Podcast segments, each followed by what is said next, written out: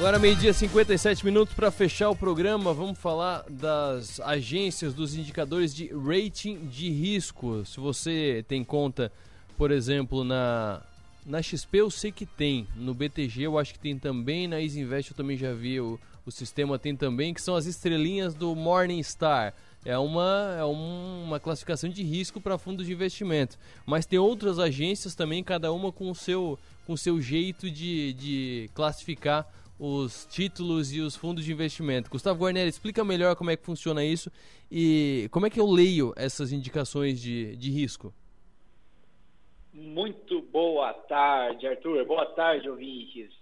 Olha, uh, essas duas, né? Primeiro, a classificação de rating de risco uh, de ativos diretos, então, por exemplo, como debêntures, CRA, CRIs, que são ativos diretos, e depois dos fundos, que são essa Morningstar. Mas primeiro, desse rating de risco. São três agências, essas três principais, tá? A Standard Poor's, que é meio que a principal, a Fitch e a Moody's, é, ou algumas pessoas falam Moody's, mas Moody's, é, que são, é, tem um termômetro de nota que vai de D, que é a pior nota possível, até triplo A, que é a maior nota possível, sendo uma classificação de credores, principalmente usada para renda fixa. Mas a gente pode também usar bastante isso para renda variável. Tá? Então, na verdade, essa empresa dá a nota para a nota de crédito, a nota de qualidade do ativo que eu tenho, eh, sendo das empresas. Então, eh, que traduzindo para renda fixa, nada mais é do que a capacidade dessa empresa me pagar o que eu prestei para ela de volta. Isso sendo internacionalmente dizendo. Ah, então, como efeito de comparação, a nota da S&P tá? Standard Poor's que vai de D, C, CCC menos, C mais, B, vai diminuindo até AAA. A nota do Brasil, ela é BB menos. Ela é uma nota é, é, que está já na parte inferior do gráfico, já está na parte bem baixa, né, como um mal credor. É, é ele não a, a, possibilidade dessa desse país ele não pagar o dinheiro de volta para quem emprestou é ruim. Então é é, é, um, é o inverso, né? Então, se o risco é maior, a taxa é, que quem investe aceita tem que ser maior. Tá? Até por isso que a taxa de juros aqui é maior do que a taxa de juros dos Estados Unidos ou da Europa. Né? Para o investidor de fora que ele querer colocar o dinheiro aqui que tem um risco maior, a gente tem que oferecer uma taxa maior. O mesmo se dá para uh, ativos diretos. Então, por exemplo, vou comprar uma debênture. Agora, uh, uh, muitos devem estar ouvindo falar, uh, porque a JBS está fazendo uma emissão de debêntures aqui no Brasil. A JBS, assim como algumas outras empresas, tipo a Vale, a Azul, tá, companhias aéreas, elas têm o costume de emitir debenture lá fora, captar dinheiro lá fora, porque a taxa é um pouco menor, mesmo em dólar, mas a taxa é um pouco menor. mas a, J, a JBS hoje está fazendo uma captação de recursos pela uma debênture aqui no Brasil vai ser a maior captação de recursos que ela já fez aqui, são 2 bilhões. A nota de risco dessa empresa é BB, tá? É, se vocês olharem ali o, o gráfico do, da Standard Poor's, procurar, ela é uma nota acima da nota do Brasil, pela Standard Poor's.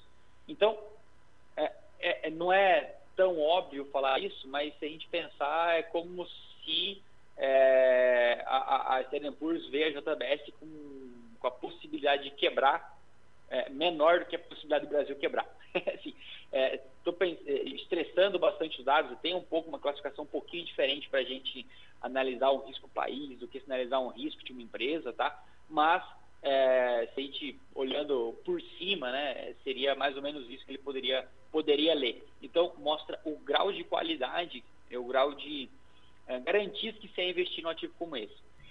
Mas mesmo assim, quer dizer que é risco. Essa taxa nunca pode mudar, ela pode subir. Ah, o Brasil resolveu o problema fiscal, ah, então o nosso risco diminui bastante. Muito provavelmente essa nota pode ser revisada para cima, eh, assim como para baixo, como de uma empresa também pode acontecer.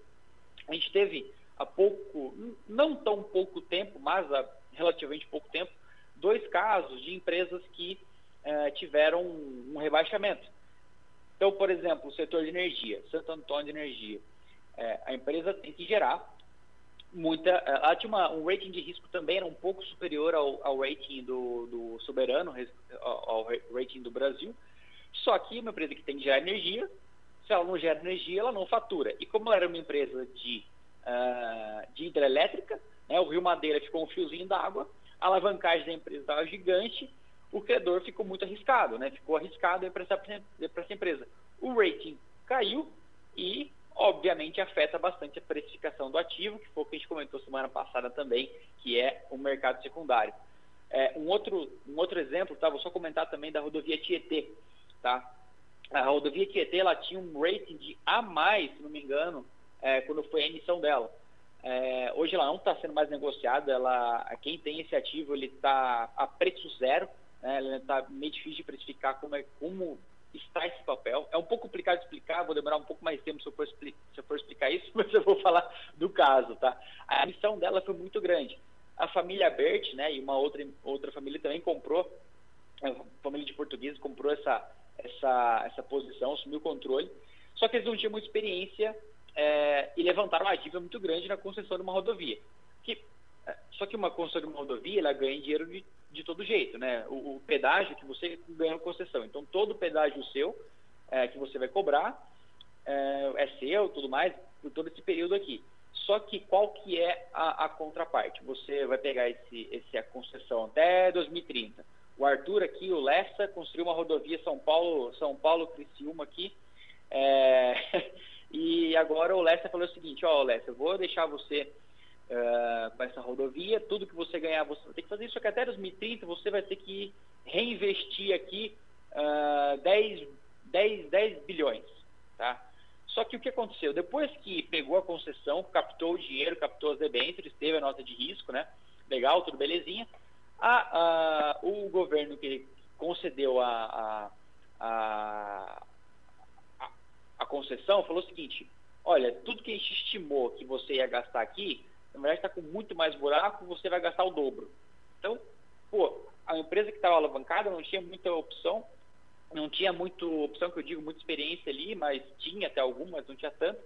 A empresa ficou o dobro de endividamento que já estava e, é, obviamente, interferiu no mercado secundário é, desse tipo de papel. Ninguém mais quer comprar esse tipo de papel, pode ser que o, a empresa não consiga mais pagar, então existe um nível de risco Uh, que pode ser mudado. Então, por isso que a gente tem que acompanhar muito de, pro, muito de perto. Ah, é renda fixa? Não tem risco? É, não tem risco, é, tem menos risco do que investir numa renda variável, mas corre esse tipo de risco, né? É, de, uma, de, de, de qual é o crédito da empresa, qual é o nível de crédito da empresa, até níveis bons pode sofrer revisões se a gente não está acompanhando muito de perto.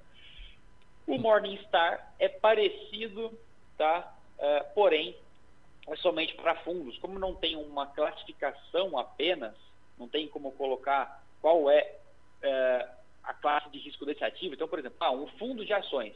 O fundo de ações tem várias ações dentro dele. Então, cada, cada, ações tem um, cada ação tem um nível de risco diferente. É um nível de nota de risco diferente que pode ser baseado até também por esse rating né, dessas empresas. Mas é, esse, esse rating, ali, esse Morningstar, usa esse tipo de rating para complementar a, a, a nota da classificação do, das cinco estrelas, quatro estrelas, cinco estrelas, três estrelas que, que, que os fundos vão receber da, dos ativos que possuem dentro dos fundos. Compreendi.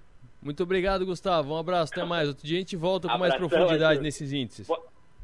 Boa tarde, até semana que vem. É, quer dizer, até amanhã. Tchau, tchau.